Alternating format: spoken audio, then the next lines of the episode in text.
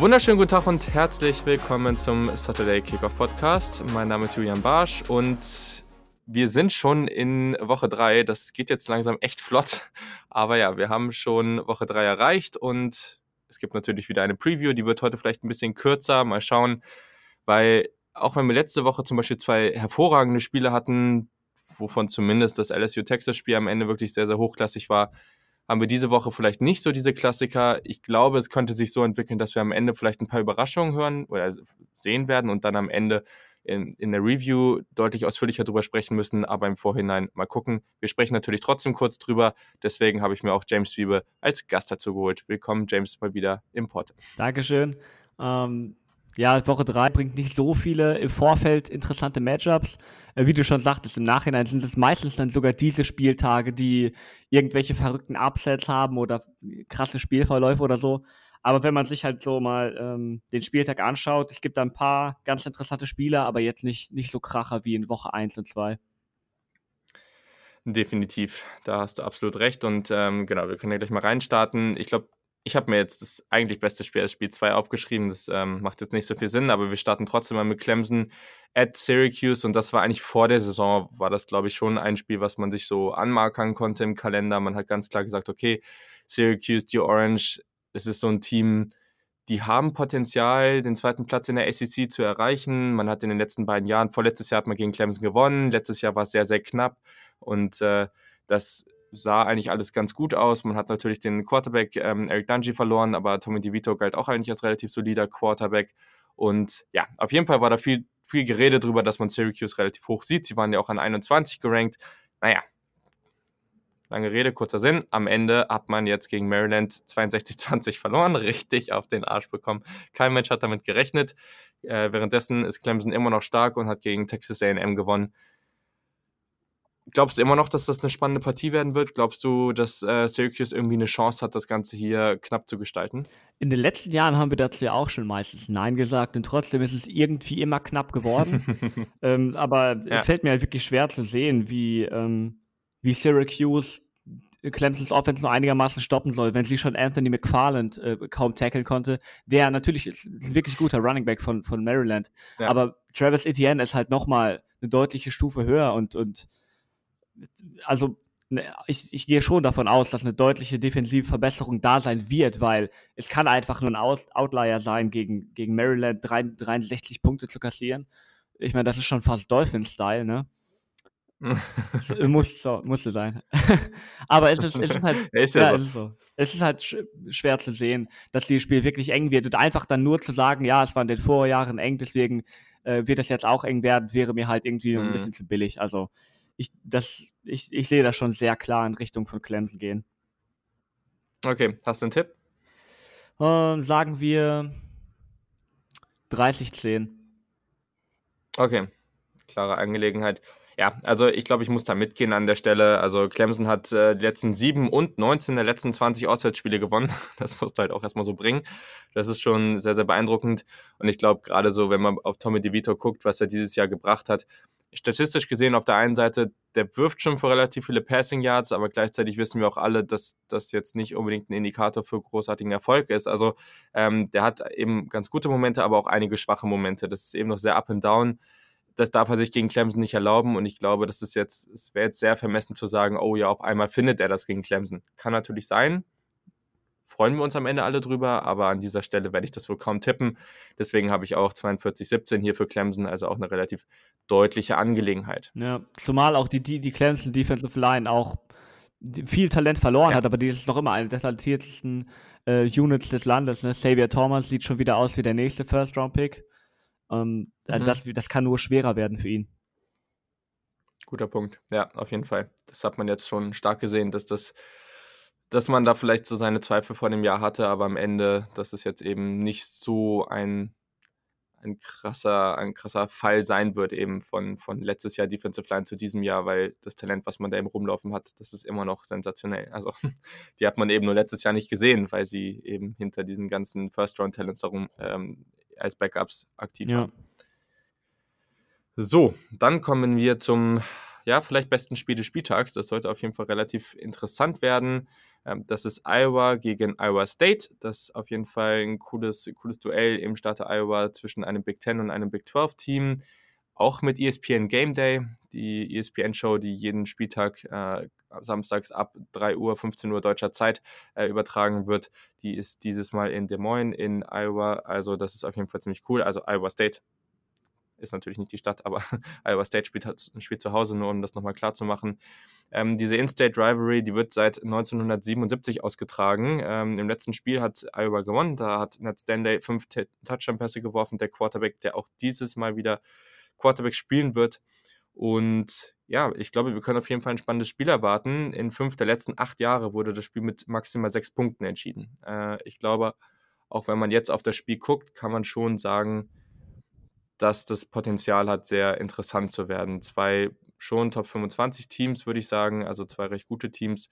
Iowa bisher sehr überzeugend. Iowa State hat nur eine Partie bisher gespielt. Das war gegen das FCS-Team Northern Iowa und da hat man nur in Overtime gewonnen. Das war sehr überraschend in Week 1. Week 2 waren sie jetzt nicht aktiv. Was ist, denn so dein Take zu dem Spiel? Wen siehst du vorne? Worauf wirst du ganz besonders achten? Ja, ich werde ganz besonders auf Iowa State achten. Ähm, dass Iowa ähm, dieses Jahr so ziemlich, ziemlich gut, schrägstrich solide dabei ist, das konnte man ja ahnen. Aber von Iowa State hatte man sich, mhm. glaube ich, schon etwas mehr erwartet. Ähm, Gerade auch, die haben schon ein paar Ab Abgänge verzeichnen müssen. Ne? David Montgomery ist nicht mehr da, Hakeem Butler ist nicht mehr da. Aber gerade Brock Purdy, der Quarterback, ja. ist ja ähm, einer der Rising Stars, würde ich sagen. Ein wirklich sehr talentierter Spieler, war letztes Jahr nur Freshman. Ähm, hatte dann auch jetzt mhm. gegen Northern Iowa ein sehr wichtiges Play. Ich glaube, der Running Back hat gefummelt in Overtime und er ist dann anders ja, genau. als Cam Newton voll, voll in die Paille rein, hat den Ball zurückerobert. Ein riesig, riesiges Play. Aber halt schon insgesamt von dem Spiel hatte man sich mehr erwartet. Und ich bin, ich bin sehr gespannt, wie sich dann auch ähm, Iowas Offense mit, mit Nathan Stanley, den ich immer noch eher kritisch sehe, zumindest so was seine NFL-Ambitionen angeht, gegen die Tight Front von, von Iowa mhm. State. Ich glaube, das kann wirklich sehr spannend werden. Genau, da auf jeden Fall noch mal ein Hinweis. Ich war vor ein paar Wochen bei dir bei Snap the Football Show ähm, im Podcast am Start. Da haben wir auch viel über so taktische Sachen wie eben die Tight Front von Iowa State gesprochen. Also wer da Interesse hat, hört auf jeden Fall noch mal rein. Und genau, ich habe jetzt noch mal kurz geschaut, das hatte ich vorher irgendwie vergessen. Das Spiel wird Samstag um 22 Uhr starten, deutscher Zeit. Also ich glaube auch an sich eine ganz solide Zeit.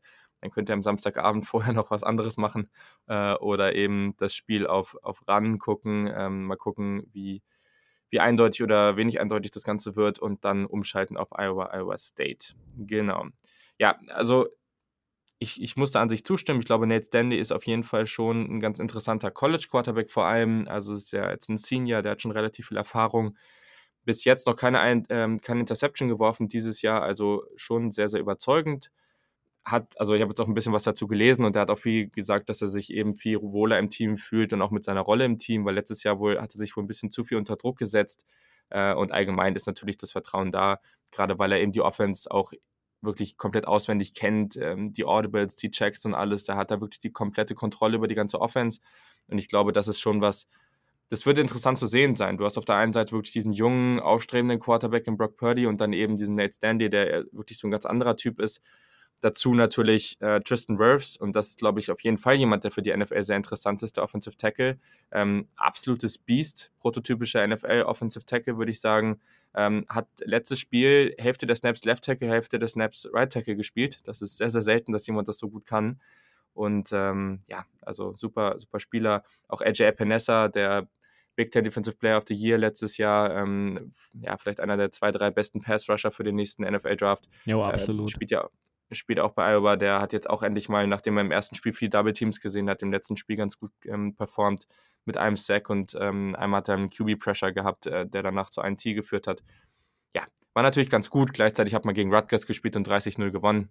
Das ist halt die Frage, ne? Ähm, aber eine Statistik, die echt ein bisschen hart ist, ist, dass man, jetzt muss ich mal kurz gucken, wo ich es habe, in den letzten sieben Big, Big Ten-Spielen hat man ähm, drei Shutouts gehabt. Also die Defensive spielt äh, da wirklich sehr, sehr hervorragend und das wird auf jeden Fall nicht leicht für Iowa State. Ich persönlich tippe tatsächlich im 24-17 für Iowa. Ich glaube, dass die Defense da einen großen Unterschied machen kann, aber gleichzeitig glaube ich, äh, das kann wirklich in jede Richtung gehen. Ja, ich, ich würde das ähnlich sehen. Ich würde das dann, ich würde die, ich sag mal, Iowa vielleicht mit drei Punkten vorne sehen, weil ich glaube schon mhm. doch, dass Brock Purdy da ähm, einiges ausrichten kann gegen die Iowa Defense. Ähm, AJ Panessa wird natürlich ein großes Problem für Iowa State sein. Den, den zu blocken, der braucht schon, schon einiges an, an extra Zuwendungen, sage ich mal. Dem werden die Running Back Chips geben müssen, vielleicht Tight End Hilfe, Hilfe ähm, vielleicht die Line in seine Richtung sliden, aber er hat auch im ersten Spiel schon gezeigt, das Double Team ist halt auch keine perfekte Lösung. Ne? Ähm, ja. Du musst, die, die Defensive Line von Iowa ist auch so um ihn herum ziemlich talentiert und ich denke schon, dass Brock Purdy da gerade auch mit seiner Athletik einiges rausholen kann, aber letztendlich denke ich, dass Iowa einfach mehr Qualität hat. Ja, da sind wir uns ja an dieser Stelle dann schon mal einig. Ich glaube, ja, das äh, wird auf jeden Fall ein knappes Ding an der Stelle und auf jeden Fall zumindest im Vorhinein das für mich interessanteste Spiel an diesem Spieltag. Eine Partie, die ich jetzt aufgeschrieben habe, ich weiß nicht, also von den beiden Namen, die aufeinandertreffen, ist es eine relativ interessante Partie zwischen Alabama und South Carolina. Gleichzeitig kann das jetzt auch wieder relativ eindeutig werden. Also South Carolina hat ja in der vergangenen Woche dann aufgrund von der Verletzung vom Quarterback Ryan Bentley ähm, Ryan Hilinski, heißt der Ryan? Ich weiß gar nicht, ja, aber ja, auf jeden Fall der ist Ryan Hilinski, ähm, äh, gestartet. Das ist der Freshman Quarterback. Der hat eben auch vor der Saison schon einiges an Hype abbekommen und ja, der sah echt gut aus in seinem in seinem Debüt. Sie haben ja auch über 70 Punkte erzielt, also das war auch gegen einen schwachen Gegner trotzdem ganz cool. Aber klar, gegen Alabama ist jetzt die Frage. Also ich glaube schon, dass es wie jedes Jahr eigentlich ein, zwei Spiele geben wird, wo auch Alabama mal knapper spielt und das könnte schon so ein Spiel sein, keine Frage, vor allem weil man bei South Carolina zu Hause spielt. Aber bis jetzt war Alabama natürlich wieder relativ dominant. Jerry Judy hat letzte Woche echt hervorragend gespielt. Ähm, es läuft alles nach Plan. Ähm, ja, ich weiß nicht. Was denkst du, dass South Carolina irgendeine Chance hat? Ehrlich gesagt nicht, nein. Ich, ähm, ich habe da ein bisschen was an Recherchen zugemacht und äh, ich halte schon Ryan Helinskis Leistung für wirklich gut, aber ich glaube, ich glaube einfach nicht, dass das letztendlich da eine, eine große Chance besteht. Wir müssen jetzt nicht so tun, als ob, ähm, als ob Alabama kurz vom Stolperstein jede Woche steht. Ähm, das Interessanteste, ja, beziehungsweise das Beste, was sich eigentlich zu dem Spiel rausgefunden ist, ich weiß nicht, ähm, ob, ob du oder die Hörer das wussten, Ryan Helinski ist der Bruder von Tyler Helinski, dem ähm, mhm. ehemaligen Washington State Quarterback, der sich letztes Jahr das Leben genommen hat. Und während dem ersten Play äh, wollen alle South Carolina-Fans drei Finger, also für die Rückennummer drei von Tyler Helinski, hochhalten, während dem ersten Play gegen Alabama. Und das quasi als, ähm, zu, zu, um, um halt die Awareness zu erhöhen für, für Mental Health Issues, ne? dass ähm, nicht nur die, Stu äh, dass die Studenten und dass die Spieler und dass ähm, generell auch alle Zuschauer ähm, so ein bisschen daran erinnert werden, dass man halt ähm, mentale Gesundheit nicht auf die leichte Schulter nehmen sollte. Und das finde ich halt unabhängig von dem, was in dem Spiel überhaupt passiert, finde ich, finde ich das sehr wichtig. Definitiv. Das, also den, den Teil wusste ich definitiv noch nicht und das ist auf jeden Fall ähm, ja, sehr cool. Da sollte man auf jeden Fall mal drauf achten. Und am ähm, allgemein. Also eh etwas, was auch von, von der Issue, die du jetzt gerade angesprochen hast, auch voll oft einfach so viele Menschen, die es dann noch gibt, die das so unterbuttern und sagen, ja, es ist ja total, also ist ja jetzt gar nicht so wichtig oder jetzt, ne? Also was, was liest man dann oft so, gerade auf, auf Twitter oder so, finde ich das immer ganz extrem, was man dann auch liest, so nach dem Motto, hm, ähm, jetzt stell dich mal nicht so an oder sowas. Ja, das ist. Wo ich immer denke, ja, das ist halt völliger Bullshit, so, ne? Und das kann wirklich so einschneidend für ein Leben sein und das, also das hier ist das beste Beispiel, ne? Also deswegen finde ich auch, dass da einfach jeder irgendwie seinen Teil zu beitragen sollte und für die Awareness sorgen. Und wenn man das in einem so, so einem Spiel machen kann, dann ist das echt toll. Ja. Also, sehr, sehr gut auf jeden Fall. Ähm, cool, dass du es angesprochen hast. Ähm, genau, ich habe mir noch ein paar Fakten vorher aufgeschrieben, das habe ich eben noch vergessen. Also Alabama ist auf jeden Fall 15 und 0, wenn sie in den letzten Spielen, wenn sie SEC-Spiele auswärts eröffnen. Ähm, allerdings hat South Carolina drei der letzten fünf gewonnen gegen Alabama. Das ist ziemlich krass. Ähm, äh, insgesamt ist South Carolina 4 und 10 in der gesamten Serie und 1 und 1 gegen Nick Saban als Head Coach. Ja, und South Carolina in den letzten Jahren war halt eben gar nicht so überragend. Man hat die letzten fünf SEC-Heim-Auftaktspiele verloren. Ähm, ja, also South Carolina wäre natürlich jetzt was. Jetzt so diese Mischung mit Ryan Lilinski als neuen Quarterback und gegen Alabama, das wäre natürlich super, wenn man jetzt mal hier so ein Ding rausholen könnte. Das würde auch dem Rest des College Footballs sicherlich ganz gut gefallen. Ich sehe es aber nicht persönlich. Ich würde mich sehr freuen, wenn es ein knappes Spiel wird. Ich tippe trotzdem 52-7 Alabama. Ich, ich glaube, das wird am Ende wieder so ein Ding, wo es am Ende ein bisschen knapp wird, keiner richtig viele Punkte erzielt und am Ende schießt die Alabama wieder raus. Ja, ich denke, Ähm, es ist ja auch nicht so, dass irgendwie South Carolina bis jetzt beeindruckende Leistung gezeigt hätte. Ne? In der Woche 1 ja. gab es diese, ich meine, die haben relativ hoch gegen North Carolina sogar geführt ähm, und, und dann noch mhm. in irgendeiner kuriosen Art verloren. So, wenn du solche, ja. wenn du selbst solche Siege halt nicht heimholst, dann wird das gegen Alabama auch nichts werden. Ich sehe da sagen wir 21 Punkte Vorsprung für Alabama ungefähr. Einfach, weil, ähm, mhm. wie du meintest, ne, solche Spiele können am Anfang gerne mal eng sein oder so, aber letztendlich die Qualität wird sich durchsetzen und dann kommt das teilweise einfach so ähm, in Massen, fallen da die Touchdowns und dann sieht das Endergebnis oft, ähm, ich sag mal, krasser aus, als das Spiel äh, letztendlich war. Ja, da hast du absolut recht. Vollkommen korrekt. So, mh. Das vierte Spiel, ähm, Run College Spiel der Woche, ist Pittsburgh at Penn State. 100. Aufeinandertreffen der beiden Teams, ähm, kleines Jubiläum. Äh, Pittsburgh ist 2 und 9 gegen Penn State seit 1989 und ja, letztes Jahr Penn State die ganze Nummer sehr, sehr eindeutig gewonnen. Ähm, ja, was soll man sagen? Ne? Also Pittsburgh hat in Week 1 gegen Virginia verloren, das kann man auch mal verlieren, so ist es jetzt nicht. In, zweiten, in der zweiten Woche hat man 2010 gegen Ohio gewonnen äh, nicht Ohio State gegen Ohio. ähm, sie haben einen recht guten Wide Receiver, Maurice French, der ist auf jeden Fall jemand, den man mal im Auge behalten sollte. Und ja, sonst gerade Quarterback Kenny Pickett, das war bis jetzt noch nicht so berauschend, was der geliefert hat. Ähm, also gerade offensiv fehlt es da noch an einigen. Ich glaube, das ist auch das größte Problem gegen Penn State. Die haben gegen Buffalo letzte Woche zwar in der ersten Halbzeit große Probleme gehabt, aber in der zweiten dann relativ dominant gespielt die Defensive sicherlich noch nicht so ganz da, wo sie sein sollte, vor allem weil man da eigentlich sich viel erwartet hat, aber gleichzeitig war die Offense dann auch ganz gut so. Ähm, Quarterback war bis jetzt auch ganz solide. Wen siehst du in der Partie denn vorne? Hast du hier irgendwelche besonderen Takes? Denkst du, dass Pittsburgh hier eine Chance hat, wenn sie bei Penn State spielen? Ich bin, ich bin auf jeden Fall sehr gespannt auf Sean Clifford. Ähm, der mhm. hat jetzt, ich meine, drei, äh, sechs Touchdowns schon in den ersten beiden Spielen geworfen. Ähm, das hatte man so vielleicht nicht unbedingt erwartet, dass er direkt so gut, so gut startet als neuer Starter. Ne? Ähm, ich glaube aber mhm. schon, dass, dass sie auf jeden Fall deutlich im Vorteil sind. Ich meine, die Buchmacher haben die sogar 17 Punkte vorne. Das sehe ich jetzt nicht, weil ich glaube, ähm, gerade wie man auch in der ersten Halbzeit in der letzten Woche gegen Buffalo gesehen hat, wenn, wenn man äh, solide Defense spielt und wenn man denen das Spiel ungemütlich machen kann, weißt du, ähm, dann kann man, mhm. dann kann man da schon was holen. Insofern 17 Punkte ist ein riesiger Vorsprung. Ich glaube schon, dass Pitt da, ähm, dass Pitt da deutlich besser mithalten kann. Ich fand auch Kenny Pickett war, war ein bisschen fehleranfällig, aber letztendlich hat er auch einige, einige gute Plays gehabt. Und äh, gerade wie du meintest, mhm. ne, wenn Penn States äh, Defense noch nicht so auf der Höhe ist, würde es mich nicht wundern, wenn, wenn Pitt den da so ein bisschen auf den Schlips tritt. Aber natürlich, Penn State, ähm, Penn State ist hier klar im Vorteil und ich sehe die, sagen wir mal, mit mit sieben Punkten vorne. Sagen wir 24, 17. Okay, das wäre ja mal was, weil letzte Woche haben sich ja gerade beim Run College Spiel einige Leute, glaube ich, und ich habe es auch so erwartet, dass das gegen Cincinnati auf jeden Fall eine knappere Nummer wird für Ohio State. Äh, war dann nicht ganz so. ja, ich äh, ist gut, dass du die Line nochmal gesagt hast mit 17 Punkten. Die passt nämlich relativ gut zu meinem Ergebnis. Ich habe 35-17 Penn State aufgeschrieben. Ich glaube schon, dass es eine relativ eindeutige Nummer wird könnte ähnlich wie letzte Woche verlaufen, dass man in der ersten Halbzeit da, ich sag mal, irgendwie so ein 17, 14 oder sowas noch hat und dann in der zweiten Halbzeit macht Penn State das Ding dann richtig zu. Also, ähm, aber mal gucken. Wäre natürlich schön und an sich ist Penn State jedes Jahr ja auch immer wieder für die ein oder andere, das ein oder andere Upset gut. Also mal gucken, das wäre an der Stelle ja. natürlich super.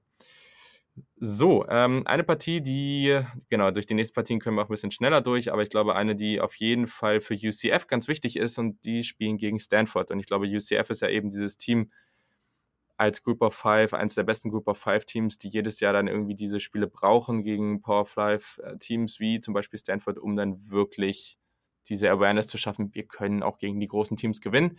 Stanford sicherlich momentan nicht eins der ganz großen Teams, aber auch jetzt nicht irrelevant. Ähm, KJ Costello, der Quarterback, könnte zurückkommen. Ist noch nicht ganz sicher, aber es könnte schon sein. Ähm, bei UCF weiß man tatsächlich noch nicht, wer auf äh, Quarterback startet, dadurch, dass wir relativ früh aufnehmen. Erste Woche war noch Brandon Wimbush, zweite war es dann Dylan Gabriel, der zwar okay war, aber auch sehr ineffizient. Ähm, ja, ist natürlich auch nicht leicht, als True Freshman jetzt gleich gegen so ein Power 5 Team anzutreten. Wen siehst du denn hier vorne? Glaubst du, dass UCF hier eine Chance hat, Stanford zu besiegen. Ja, die, die, Quarter also die Quarterback-Situation bei UCF fand ich auch relativ kurios. Die haben Ulmbisch wohl aus dem Spiel mhm. genommen und niemand weiß wieso. Der Coach hat dazu kaum irgendwas gesagt, ja. Josh Hupel oder, oder Heupel. Ähm, Mhm. Ja, Stanford, das ist sowieso so eine, so eine Angelegenheit für sich. Generell die Pac-12 ist so eine Angelegenheit für sich. Ähm, sind jetzt ähm, gegen U, ähm, USC am letzten Spieltag sogar früh in Führung gegangen. USC ohne JT Daniels und sind dann total zerstört ja. worden. Ähm, also KJ Costello ist momentan gar nicht gut aufgelegt und wie du sagtest, es ist noch nicht mehr sicher, ob er überhaupt spielt. Ähm, aber ich sehe da schon ziemlich gute Chancen für UCF. Einfach, äh, einfach weil Stanford äh, schießt sich irgendwie immer wieder selbst ins eigene Bein und Stanford scheint, scheint irgendwie nicht, nicht so wirklich mit dieser, mit dieser Rolle klarzukommen, dass, dass sie in den letzten Jahren halt nicht mehr so dominant waren, wie ähm, wie sie das vielleicht zu Andrew Luck Zeiten noch waren oder zu Kevin Hogans Zeiten. Und ja. ne, wie, wie, wie gesagt, ich sehe da, ich sehe da UCF eine relativ gute Chance für UCF. Die haben ja auch schon einige sehr dominante, ich meine, in Woche 1 haben die einige Punkte erzielt. Mhm. Oder habe ich das jetzt falsch auf dem Schirm? Ich glaube 62, 62 oder sowas, ja, ich glaube, das ja. war einiges. Ich, also ja. Stanford sollte vom Talent, sollte eigentlich der Favorit sein, aber ich sehe halt ich sehe es halt momentan einfach nicht, aus was für Gründen auch immer, aber David Shaw wird in, in, den letzten Jahren seinem Ruf, den er wieso auch immer hat, dass er ein wirklich extrem guter Coach ist und dass er NFL-Aspirationen hat, sehe ich halt irgendwie nicht. Und mhm. wenn ich mir die Form von letzter Woche anschaue, dann sehe ich der UCF doch schon als Favoriten. Sehr schön, ja, klarer Take hier und ich habe auch UCF. Knapp vorne 27, 23 habe ich hier getippt. Ich glaube, es wird jetzt nicht so super eindeutig an, am Ende, aber ja, wäre super wichtig für UCF wenn sie das Spiel gewinnen würden. Also siehst du es auch knapp oder? Schon, ja, letztend, weil letztendlich Stanford hat immer noch Qualität, gerade auch was, was die Defensive angeht. Ne? Ähm, wer mal ein bisschen Cornerback ja. schauen möchte, Paul Debo, hervorragender Cornerback, oh, wirklich ja. sehr oh, gut. Ja. Und egal, wie schlecht ein Team in Form ist, gerade im College Football, Qualität zählt immer noch. Definitiv. Sehr gut. Also genau. Dann äh, nächste Partie. Florida State gegen Virginia. Ähm, Virginia sah bisher mit zwei Siegen ganz gut aus, auf jeden Fall. Quarterback, Quarterback Bryce Perkins ist, ähm, wie vor der Saison auch erwartet, die treibende Kraft in dieser Offense. Ich würde aber schon sagen, dass der S-Passer nochmal eine Schippe drauflegen muss, wenn man wirklich jetzt so den zweiten Platz ähm, in der ACC sich schnappen möchte. Äh, zu Florida State habe ich mir nur aufgeschrieben, keine Ahnung. ich äh, weiß ehrlich gesagt nicht mehr, was ich zu Florida State noch sagen soll.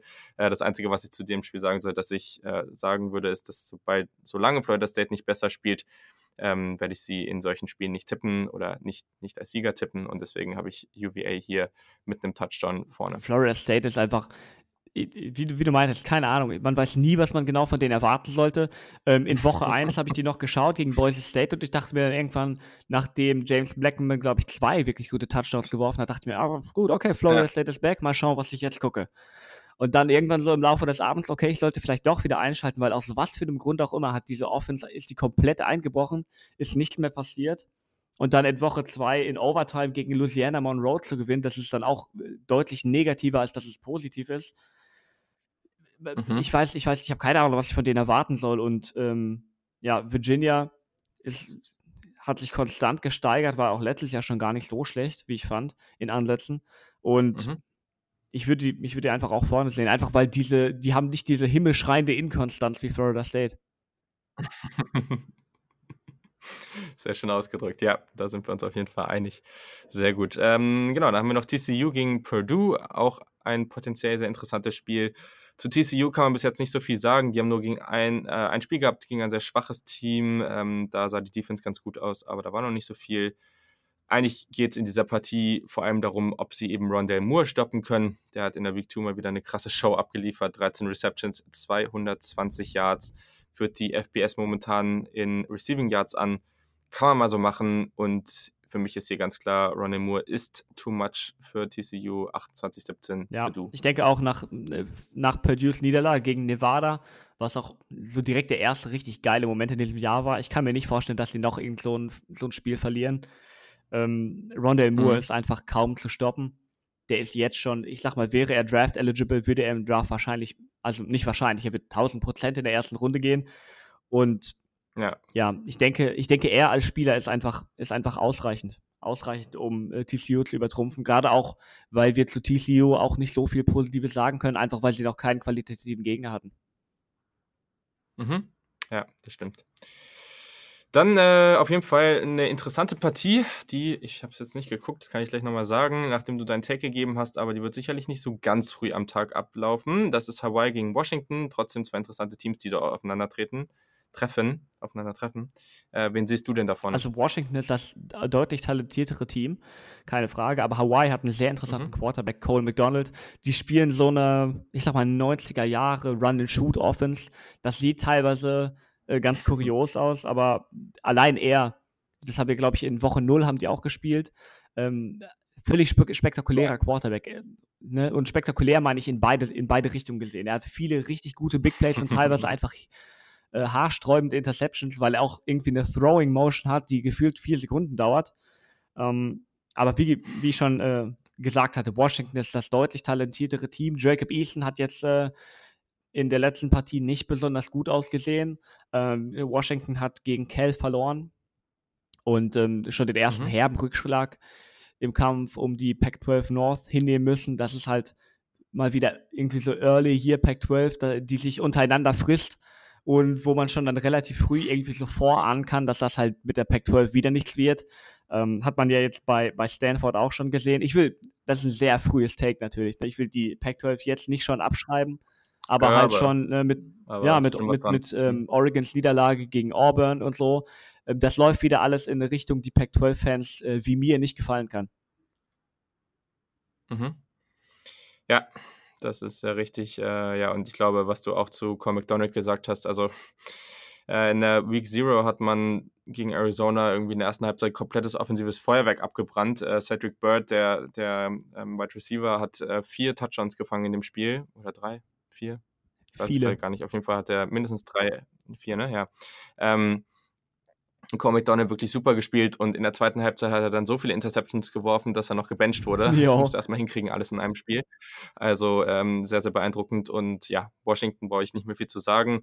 Ich glaube, in der Partie muss Washington jetzt mal ein Zeichen setzen. Die müssen jetzt mal zeigen, dass das letzte Woche ein absoluter Ausrutscher war und deswegen sage ich jetzt einfach mal, auch wenn Hawaii bisher zwei gute Siege gegen zwei Pac-12-Teams tatsächlich hat, äh, gegen Arizona und Oregon State sind jetzt aber auch nicht so die, ja, die, die absolute Elite die in der Pac-12. Äh, genau, also ich habe jetzt hier Washington 42, 24 vorne. Ich glaube, die hauen jetzt mal einen raus, aber äh, ich glaube, das kann hier auch in jegliche andere ja, Richtung gehen. Ich, ich sehe auch, Washington ist einfach deutlich talentierter als Hawaii. Und ich kann mir schon vorstellen, dass Cole McDonald das äh, zu einem Spiel macht, was auf jeden Fall sehenswert ist und wo er dann auch einige Punkte aufs Board bringt. Aber ähm, Hawaiis Defense wird kaum irgendwas entgegenzusetzen haben gegen Jacob Eason und, und Aaron Fuller. Das ist schon eine sehr gut, sehr gut besetzte Offense bei Washington. Jo, stimme ich zu. Und um 1.30 Uhr in der Nacht von Samstag auf Sonntag findet das Ganze dann statt. Also für Pac-12 und Hawaii, äh, ja, oder für, für Hawaii-Spieler eigentlich äh, noch eine ganz gute Uhrzeit, würde ich mal sagen. Das äh, Spiel letzte Woche ging um 6 Uhr morgens los, daher, da kann man schon fast wieder ja. wach sein. Aber ja, also. Genau, äh, dann noch zwei Spiele. Dann haben wir einmal Florida at Kentucky. Eigentlich an sich keine ganz uninteressante Partie. Allerdings hat sich der Quarterback Terry Wilson von Kentucky eine Knieverletzung zugezogen und fällt die gesamte Saison aus. Das ist sehr, sehr bitter.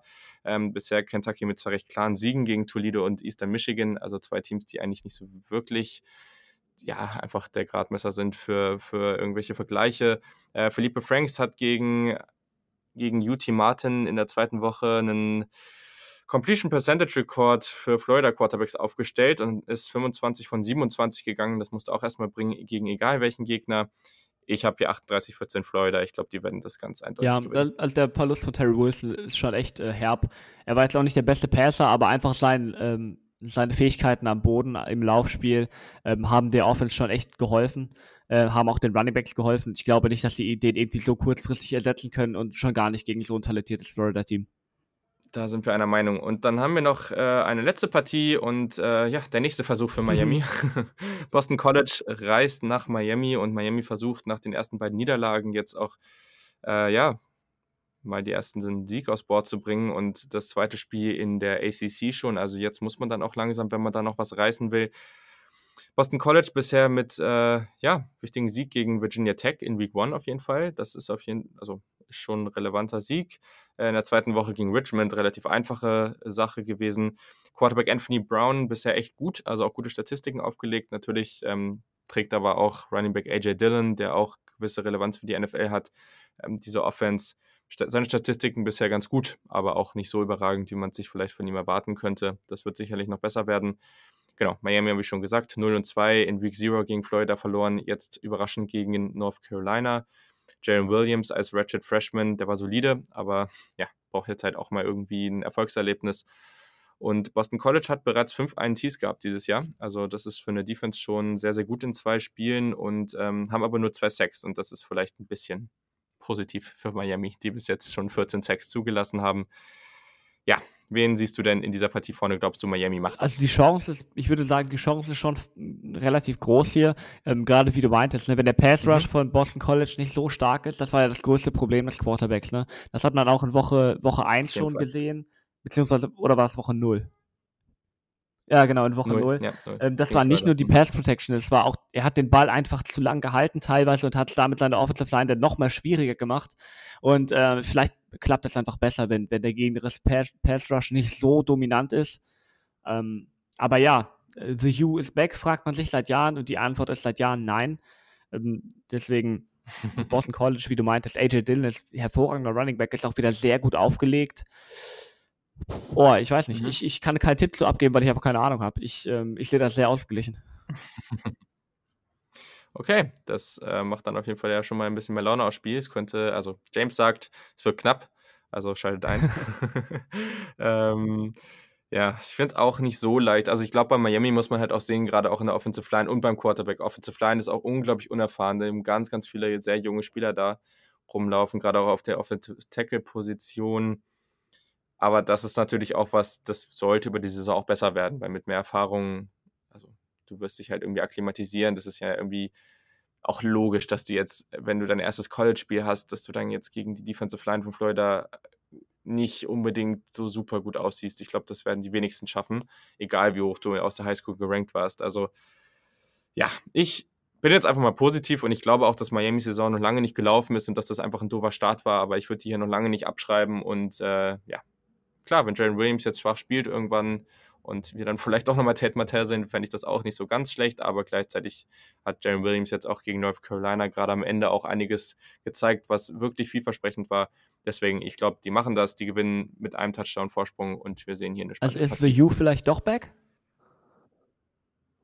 Vielleicht. Also bisher habe ich im letzten Pod ja schon gesagt, also für die nächst, übernächste Recruiting Class, das ist eben noch sehr, sehr früh, aber ist man momentan auch auf Platz 1 gerankt ist eben noch sehr, sehr früh, muss man auch ganz klar sagen. Aber ich glaube, da läuft es eben auch ganz gut. Ich glaube, das ist so ein typisches Beispiel, da muss man sich einfach, dem muss man Zeit geben. Manny Diaz macht das auch nicht komplett schlecht. Also, das ist jetzt ja auch nicht so ein Fall wie irgendwie Tennessee oder Florida State, wo wirklich, oder, oder UCLA vor allem auch, wo alles an die Wand gefahren wird. Das ist einfach jetzt, man ist ja unerfahren, man hat einen jungen Quarterback und dazu kam, dass man eben auch einen sehr, sehr starken Gegner in Woche 0 hatte. Da hat ja jetzt auch niemand erwartet zwingend, dass man Florida schlägt. Also, ja, äh, wenn man jetzt einen schwachen Gegner sich in Woche 0 gescheduled hätte, du spielst gegen irgendein so Graupenteam und du gewinnst das Ding deutlich und verlierst dann Woche 2, dann sagt ja auch nicht jeder, oh, du bist jetzt völlig, völlig weg vom Fenster. Also deswegen, ich glaube, das ist an sich schon okay und wir müssen jetzt das Ganze einfach mal weiter beobachten. Aber hast natürlich auch recht, auf der anderen Seite, irgendwann bald muss es dann auch mal den ersten Sieg geben. Ja, was du auch angesprochen hast, irgendwann mal, wenn man mal Zeit, äh, wenn man mal Zeit hätte, müsste man wirklich mal eine Folge aufnehmen äh, zu UCLA und zu Tennessee, weil auch gerade UCLA, ich habe da ähm, die Woche noch mal reingeschaltet und das sieht halt echt nicht gut aus. Das sieht nicht gut aus und es wird langsam nee. Zeit. Ich bin wirklich riesiger Chip Kelly-Believer, ähm, aber äh, Dorian Thompson Robinson, heißt er so? Ich ja. glaube, irgend, irgend so eine Kombination an Namen ja. war das. Jahr, ähm, sehr talentiert, aber ist momentan, er ist einfach, er bringt den Ball so oft, so oft in, in gefährliche Situationen. Ähm, ich, ich gebe langsam auf, ich gebe langsam die Hoffnung auf, will ich nicht sagen, aber es ist, es fühlt sich, es fühlt sich ein bisschen so an, als hätten wir das letztes Jahr auch schon gesehen und der, der Progress fehlt irgendwie, ne? Ja, total. Ja, ich meine, in, in der ersten Woche gegen Cincinnati hat er ja irgendwie zwei Fumbles gehabt ohne gegnerischen Einfluss, wo der ja. den irgendwie einfach so in der Throwing Motion einfach verloren hat. also der Osweiler. Ja, genau der. Also das ist auch ganz merkwürdig, weil du musst, ich weiß auch nicht, also ist diese Mischung aus, du hast wirklich eine schlechte Kultur und das kam halt auch noch von den Spielern, die, die Kelly ja gar, teilweise gar nicht rekrutiert hat. Also ich glaube, das ist einfach auch so ein typischer Fall, du musst das gesamte Programm einmal erneuern und und das dauert wirklich lang, aber vielleicht ist Chip Kelly auch an der Stelle einfach nicht der Richtige. Ich weiß ja. es nicht. Also muss man jetzt beobachten, aber ich glaube halt ehrlich gesagt, auch, UCLA ist jetzt sicherlich nicht Florida State oder sowas in dem Sinne, dass man da eine komplett ganz kurze Reißleine hat, aber ja, also wenn dieses Jahr jetzt wirklich so schlecht weitergeht, glaube ich, ehrlich gesagt, ist die Chance auch relativ hoch, dass Chip Kelly danach gehen muss. Ähm, ich würde es mir jetzt nicht wünschen, aber ich war mir noch nie so sicher, ob das jetzt der perfekte Fit ist. Also ich meine, damals war auch, als er angefangen hat, war auch der Florida-Job frei, ich meine. Ähm, das wäre auch zum Beispiel interessant gewesen, wobei man natürlich sagen muss, dass man es auch versteht, dass er als eigentlicher Pac-12 ähm, Head Coach von Oregon damals natürlich vom Recruiting her ein bisschen besser vernetzt ist da oben, als dass er in Florida vernetzt ist. Aber ja, dieser UCLA-Fit, ich weiß nicht, bei UCLA ist ganz, ganz merkwürdig und die haben sich auch von einem eigentlich mal relativ attraktiven Team zu einem sehr unattraktiven Team gespielt. Also da muss einiges passieren, dass das ja. äh, wieder, wieder besser wird. Ja, das war schon der Jim Mora ähm, äh, ja, mir fehlt das Wort für. Und auch damals fehlt mir die Worte, weil das einfach völliges ta verschwendetes Talent von Josh Rosen war. Und ja, äh, es, musste, es musste absolut Neuanfang her, aber ich habe halt keine Ahnung, ob Chip Kelly wirklich der Richtige ist. Man hat auch ja. während seiner NFL-Zeit öfters mal gehört, dass er halt nicht zurück ins College will, einfach weil er keinen Bock auf Recruiting hat, weil er das hasst. ähm, ich weiß nicht, ob man das an den Recruiting-Klassen Recruiting schon sieht, aber das, sowas spielt halt alles da rein, ne? Ja, ja.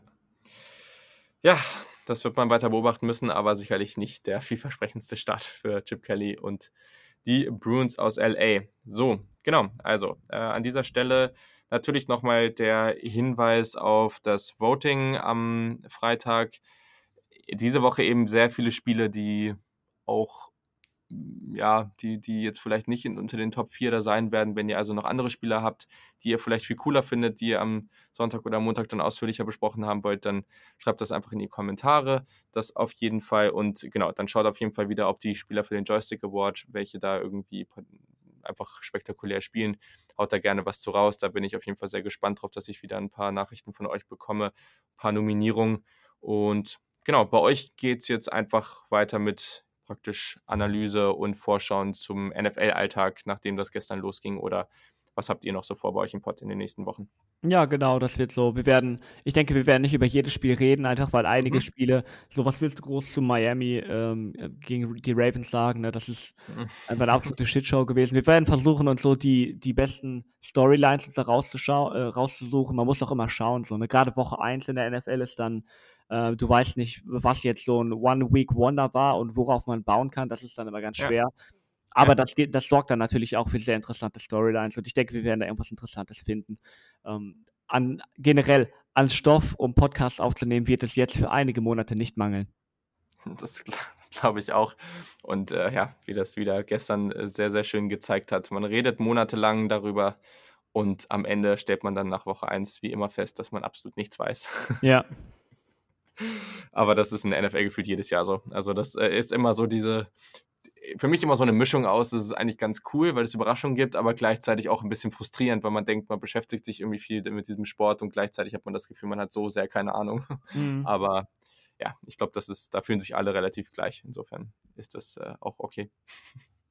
Ja. Sehr gut. Also, an dieser Stelle nochmal vielen Dank, dass du am Start warst. Äh, war sehr cool und äh, ich hoffe, wir kriegen es bald mal wieder hin. Ja, sehr gerne. Ciao. Und ja, dementsprechend war es das an dieser Stelle dann für die Woche 3 Preview. So, jetzt habe ich es richtig gesagt. Auf Twitter, auf Instagram findet ihr den Podcast natürlich. Ihr findet auch James, James-Wiebe, ne? Ja, richtig. Genau, perfekt. Da findet ihr James auf Twitter. Der ist da auf jeden Fall auch sehr, sehr aktiv, gerade bei Spielen der 49ers. Je nachdem, gestern war es nicht so positiv, aber ist auf jeden Fall immer ganz unterhaltsam. ja. Und äh, genau, also da folgt auf jeden Fall dem Podcast und James auch ähm, Snap der Football Show. Auf jeden Fall hört da rein. Äh, unbedingt abonnieren auf allen Kanälen, wo es wo ihr Podcasts findet. Und sonst wünsche ich euch eine schöne Woche. Habt viel Spaß in Woche 3 und bis zum nächsten Mal. Ciao.